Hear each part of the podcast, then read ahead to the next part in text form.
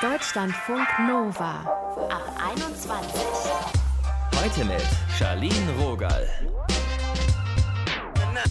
Hallo Freundis. Eins, zwei, hops, drei, vier, zack, rüber, fünf, sechs.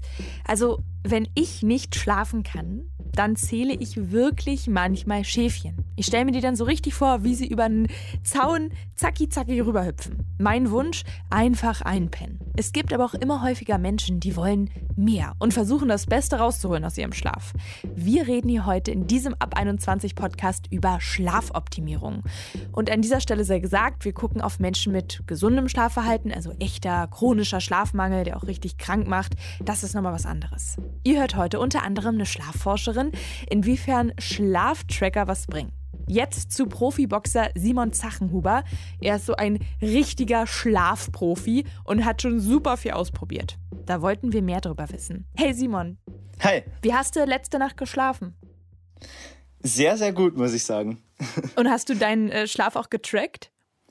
Diese Nacht ausnahmsweise tatsächlich nicht da ich quasi ja jetzt gerade bei Let's Dance in der Vorbereitung bin und nicht äh, auf eine Kampfvorbereitung. In der Kampfvorbereitung äh, track ich es eigentlich jede Nacht, ja. Das heißt, du bist dann wahrscheinlich auch so richtig platt und kannst deshalb auch ganz gut schlafen.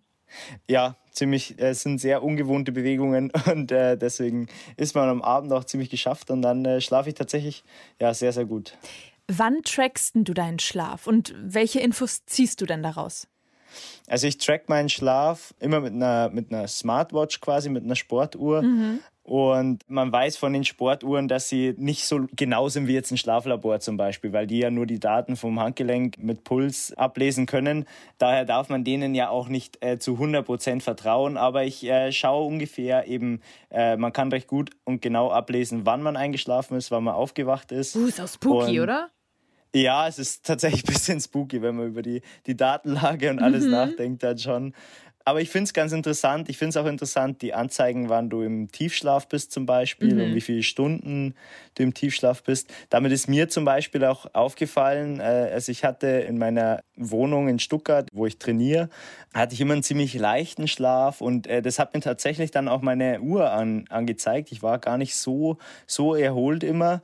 Und dann habe ich während dem Lockdown zu Hause geschlafen, in meinem alten Bett und hatte auf einmal ganz, ganz viele Tiefschlafphasen und Aha. ganz lange Tiefschlafphasen angezeigt bekommen quasi.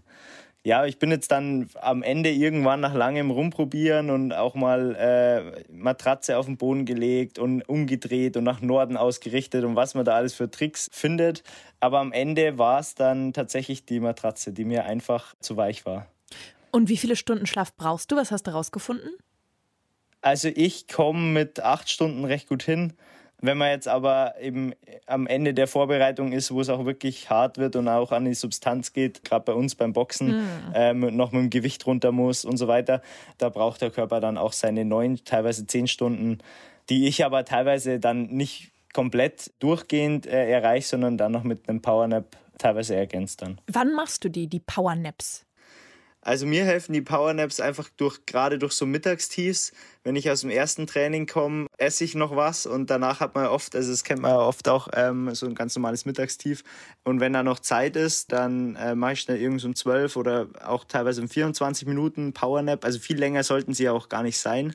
Und äh, ja, da erhole ich mich eigentlich schon so. Das sollte man eigentlich auch in, in jedem Job mit einbauen. Also sollte man auch eigentlich bei jedem Büro, äh, glaube ich, dass es ziemlich so die Konzentration vor allem steigern kann. Und dann Aber ist ja auch voll die Kunst, ne, dass du dann einschlafen kannst. Ja, auf jeden Fall. Also meine Mom, die ist äh, Schichtdienst, äh, Krankenschwester, die, die kann wirklich schlafen, wo sie will. Wahrscheinlich habe ich das von der irgendwie geerbt. Ich weiß es nicht. Und du benutzt ja auch so Apps, ne, für deine Powernaps. Wie geht denn das? Genau, ja, das ist auch, also finde ich echt super hilfreich. Äh, also ich benutze die App Ivy, heißt die, glaube ich, also A-I-V-I. Mhm.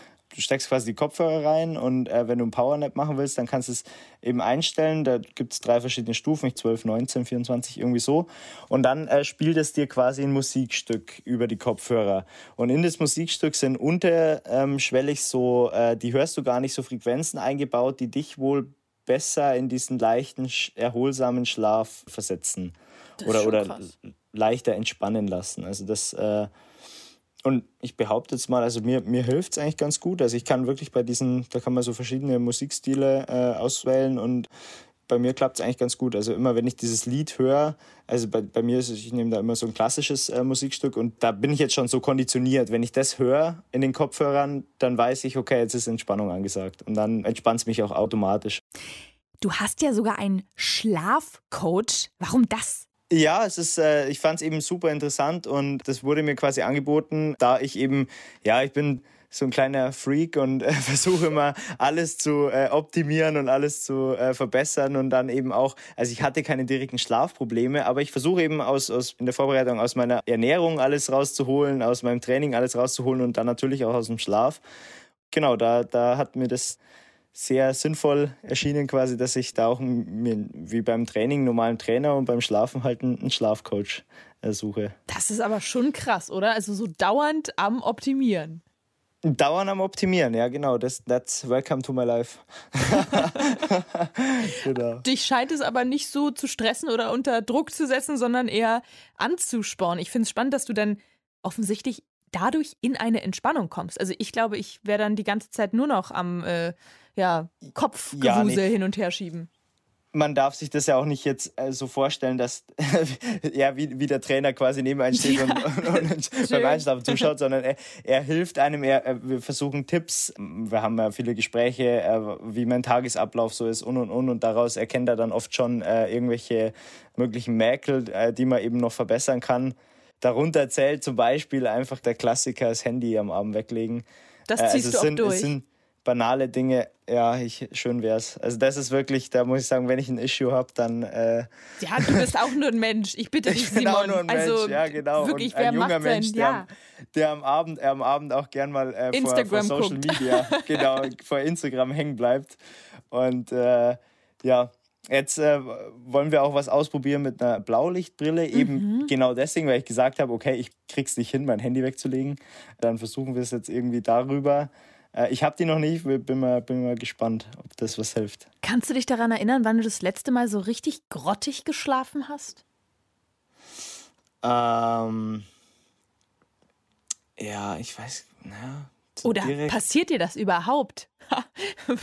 ja, das passiert schon. Ich meine, letzte Nacht habe ich wohl irgendwie wahrscheinlich die Heizung zu lange aufgedreht hier und äh, dann, dann auf einmal habe ich so schwitzen angefangen und war aber dann tatsächlich dann, oder die vorletzte Nacht, irgendwann war das, und dann, dann lag ich plötzlich wach und habe geschwitzt, aber war dann auch zu müde, um aufzustehen und die Heizung auszuschalten oder das Fenster aufzumachen und habe dann irgendwann darauf gewartet, bis ich dann doch wieder einschlafe.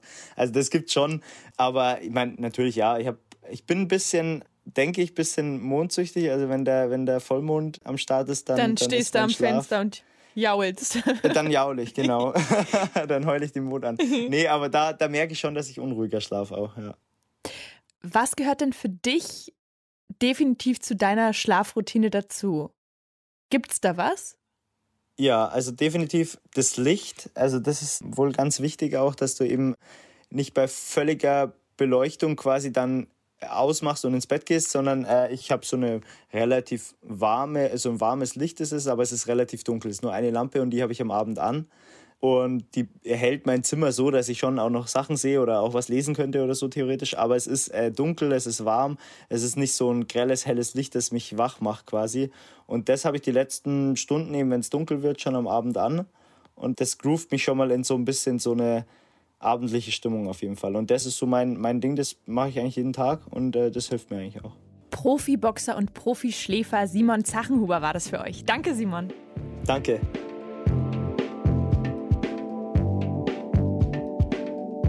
Deutschlandfunk Nova. Gegen 22.30 hinlegen, Augen zu, einschlafen und dann um sieben wieder aufwachen. Das klingt ja eigentlich einfach, machbar. Manche legen sich auch ganz bewusst ihr Handy neben sich, damit dann Schlaftracking-Apps unseren Schlaf messen können. Vielleicht stellen sich sogar einige von euch den Wecker, damit ihr pünktlich ins Bett gehen könnt. Oder es gibt auch sowas wie eine Gewichtsdecke, die soll bei Schlafproblemen helfen. Studien dazu gibt es aber noch nicht. Ein Großteil unseres Lebens verschlafen wir und immer mehr Menschen versuchen, diesen Teil zu kontrollieren, also mit Apps oder anderen Hilfsmittelchen. Katharina Kunzmann, die tickt da so ein bisschen anders. Sie hat schon ein paar Sachen ausprobiert, aber dann eher aus Interesse und nicht, weil sie schlecht schläft oder weil sie morgens nicht aus dem Bett kommt. Katharina schreibt im Blog, die will doch nur schlafen. Wir haben mit ihr übers Schlafen gesprochen. Hi Katharina. Hallo, grüß dich. Danke für die Einladung. Was ist denn dein Schlafritual?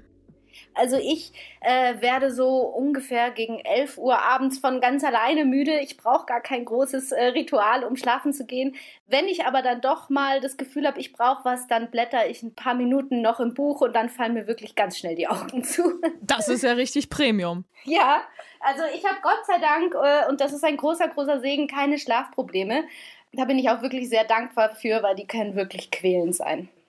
Wenn du dann doch mal nicht so easy peasy einschlafen kannst, wie reagierst du denn darauf? Macht dich das nervös?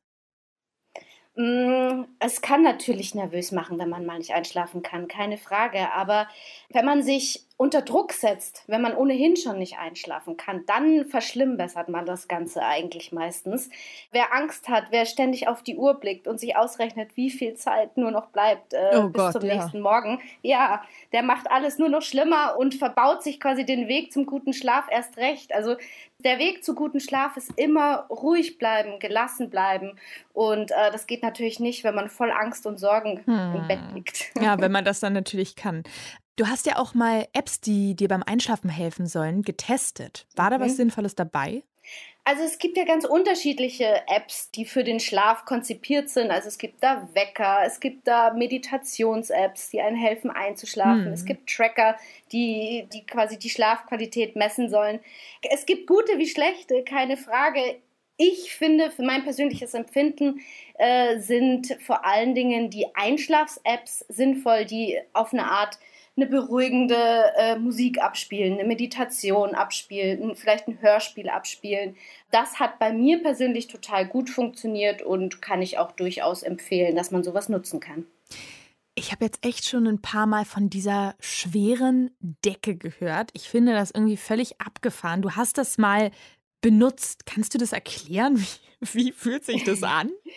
Ja, das sind diese Gewichtsdecken, auch die sind äh, aktuell ein Trend äh, mhm. äh, und die sind wirklich, wirklich richtig schwer. Also ich habe eine getestet, äh, die lag bei sieben Kilo und das ist quasi eher noch so ein Einstiegsmodell gewesen. Boah. Ja, also das ist ein total ungewohntes Schlafen unter dieser Decke, das muss ich wirklich sagen. Und ich habe mich darunter auch wirklich geborgen gefühlt. Das ist das Ziel von diesen Decken.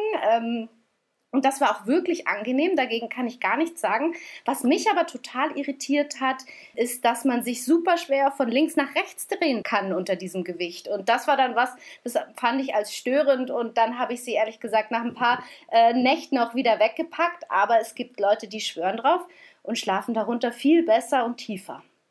Worauf achtest du, damit du eine gute Schlafqualität hast? Was hast du für dich ganz persönlich so herausgefunden?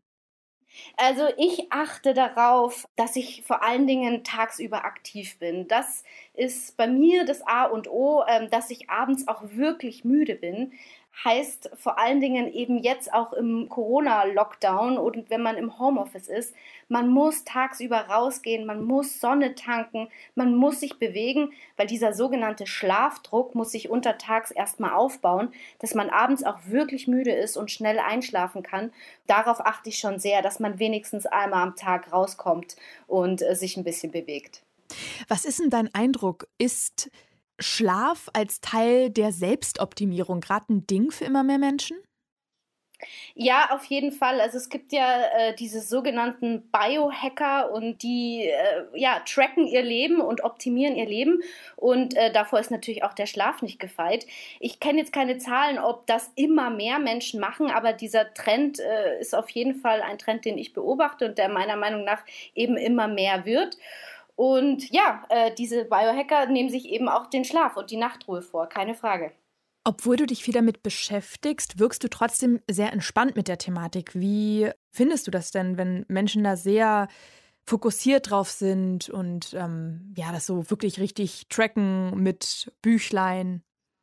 Also ich kann es verstehen, äh, dass man den Schlaf optimieren kann. Ähm, und wenn es an irgendetwas hapert, wenn irgendwo die Schlafhygiene nicht stimmt, dann kann man natürlich auch Dinge verbessern und äh, sich da quasi optimieren.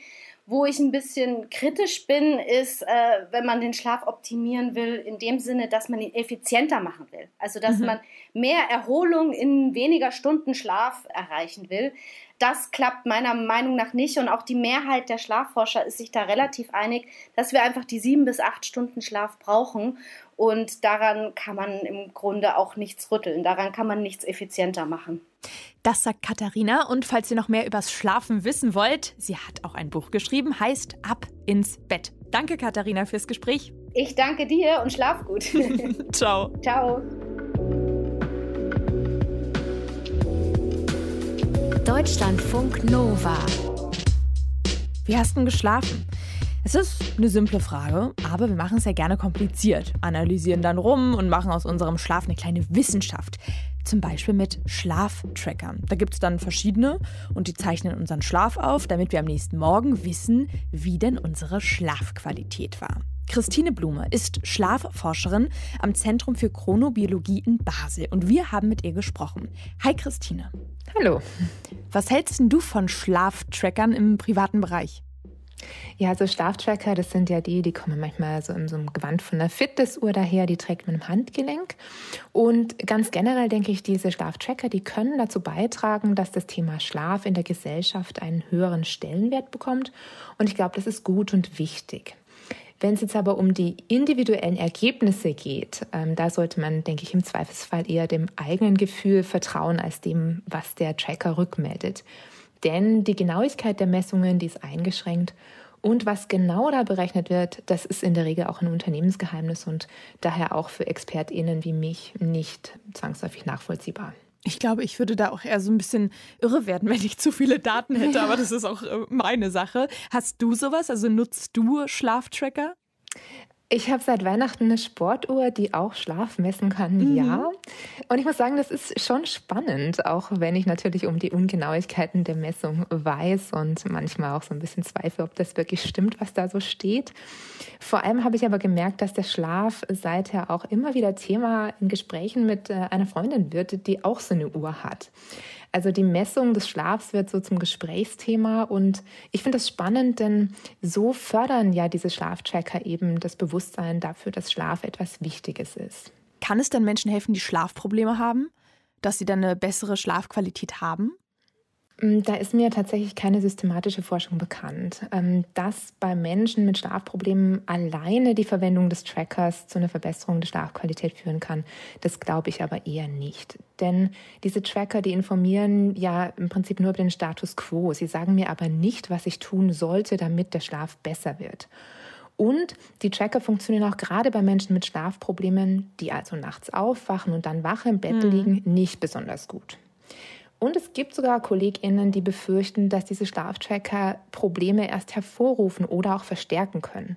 Ah, Entweder ah, weil sie eben Probleme suggerieren, wo eigentlich gar keine sind, oder weil der Wunsch nach ständiger Optimierung irgendwie in Stress ausartet und der verschlechtert dann den Schlaf. Das kann ich ganz gut nachvollziehen, weil ich finde, manchmal, wenn man sich so Sachen bewusst macht, dann geht es einem manchmal gar nicht unbedingt so viel besser damit, weil ich ja, dann, genau. ich habe auch das Gefühl, dass ich dann immer so denke, oh, jetzt muss ich meinen Schlaf nachholen. Also diese, mhm. naja, diese Wunschvorstellung habe ich dann auf jeden ja, Fall. Genau. Das äh, klappt dann aber auch nicht so richtig. Ja.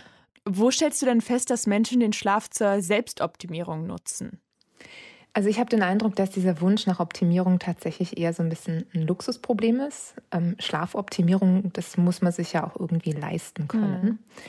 Und äh, so vom Gefühl her sind die Optimierer schon eher oft jüngere Menschen, die vielleicht am Anfang ihrer beruflichen Karriere stehen und ähm, noch effizienter werden wollen. Und ähm, für die vielleicht der Schlaf sogar eher so ein notwendiges Übel ist, das an der gefühlten Produktivität kratzt. Oh, das hört sich hart und, an. Ja, aber vielleicht, also es ist ja schon auch so, dass in manchen Umfeldern vielleicht dafür sogar Respekt gezollt wird, wenn man sich damit brüstet, dass hm. man nur vier bis fünf Stunden pro Nacht schlafen muss ich denke, das ist eher ähm, so in dem Bereich anzusiedeln. Kann es dann auch klappen, dass ich, wenn ich es schaffe, meinen Schlaf zu kontrollieren, auch nachweislich eine bessere Leistung habe? Also ich glaube, wir sollten uns da nicht zu sehr auf den Schlaf und dessen Kontrolle fokussieren. Schlafen und Wachsein, die sind nicht trennbar und die bedingen sich ja auch gegenseitig. Und aus dieser Perspektive sollte meiner Meinung nach das Ziel eher so sein, den Tagesverlauf so zu verändern, dass er eben dem Schlaf zuträglich wird. Das bedeutet vor allem, wir sollten dem Schlaf und aber auch Faktoren, die ihn fördern, den nötigen Stellenwert einräumen. Und dazu gehört letztlich vielleicht auch, Schlaf nicht zu kontrollieren. Denn letztlich widersprechen sich Schlaf und Kontrolle ja in ihrem Wesen. Mhm. Und wenn ich das tue, also ja mal auch loslasse und einfach mich entspanne, auch gegenüber dem Thema Schlaf, und dem auch dem Schlaf eine angemessene Wichtigkeit einräume, dann schlafe ich vielleicht auch besser. Und ja, das wird dann auch die Leistungsfähigkeit verbessern. Wer schläft denn tendenziell schlecht? Sind das so die Top-Manager und Managerinnen oder so Menschen mit richtig viel Kohle und Verantwortung? Nee, tatsächlich ist es eher andersrum. Also äh, Menschen mit einem höheren Einkommen, die schlafen sogar besser. Und man geht davon aus, dass die eben einfach ähm, aufgrund verschiedener Faktoren sich auch Schlaf leisten können. Das ist natürlich einerseits weniger Stress aufgrund eines höheren Einkommens, weil man nur einen Job hat und nicht drei. Das kann aber auch sowas sein wie die Wohnumgebung, dass die eben eher in ruhigeren Einfamilienhäusern wohnen und nicht in einer lauten Wohnung, potenziell auch mit mehreren Menschen zusammen in der Wohnung. Das sind einfach alles Faktoren, die dazu führen, dass eigentlich also Minderheiten in einer Gesellschaft oder auch ähm, Menschen aus niedrigeren Einkommensschichten und auch Frauen äh, schlechter schlafen. Ja, und Sorgen lassen ja sicherlich auch nicht gerade gut einschlafen. Nee, überhaupt nicht, genau. Du hast es vorhin schon angesprochen, ähm, den Stellenwert von Schlaf in der Gesellschaft. Nehmen wir Schlaf nicht ernst genug? Also in einer Studie der Techniker Krankenkasse von 2017 haben nur gut 50 Prozent der Deutschen berichtet, auf die empfohlenen sieben bis neun Stunden Schlaf pro Nacht zu kommen. Das Problem ist natürlich extrem vielschichtig, aber ich denke ja, wenn wir Schlaf einen höheren Stellenwert einräumen, dann ist das ein erster wichtiger Schritt, auch um eben diese Zahl der nur gut 50 Prozent äh, vielleicht zu senken. Du sagst gerade sieben bis neun Stunden. Vorhin haben wir auch über ähm, optimierten Schlaf gesprochen. Mhm. Da sind es dann auch mal vier Stunden. Ist sowas auch okay, wenn man wirklich für sich merkt, das geht klar oder ist es ungesund? Also Schlafdauer ist natürlich was ganz hochindividuelles. Ähm, die Mehrzahl der Erwachsenen, die liegt eben genau in diesen sieben bis neun Stunden, die wir als SchlafexpertInnen pro Nacht empfehlen. In ganz seltenen Fällen kann das auch sein, dass jemand wirklich nur fünf Stunden, vier ist schon echt extrem, aber fünf Stunden vielleicht braucht. Das ist aber wirklich die absolute Minderheit in der Gesellschaft. Das sagt Christine Blume. Sie ist Schlafforscherin am Zentrum für Chronobiologie in Basel. Danke, Christine, fürs Gespräch. Sehr gern. Deutschlandfunk Nova. Schlafen. Warum wir uns selbst beim Abschalten optimieren, das hat uns heute hier beschäftigt. Ich habe jetzt sowas von mega Bock auf so eine schwere Decke. Ich glaube aber, ich werde sie mir noch nicht kaufen, Vielleicht bin ich auch ein bisschen zu geizig. Ich habe mir nämlich gerade überlegt, ich könnte doch einfach mal so diese ganzen Handtücher, die man da eh nur so rumliegen hat, ich meine das gerade voll ernst, ich werde mir die heute Nacht auf meine Decke raufstapeln und dann gucke ich mal, wie sich das anfühlt. Und falls ihr Bock habt, das Ergebnis von diesem Selbstexperiment zu bekommen, dann schreibt mir eine WhatsApp 0160 913 60 852. Das ist die Nummer der WhatsApp ab 21 Crew. Und ganz exklusiv werde ich dann von diesem Selbstexperiment berichten, falls ihr denn Bock habt zu wissen, wie das so ist, unter 17 Handtüchern zu schlafen. Ich ziehe das durch. Mein Name ist Charlene Rogal. Danke fürs Zuhören. Tschüss. Deutschlandfunk Nova. Ab 21. 21. Podcasts jederzeit auch auf deutschlandfunknova.de.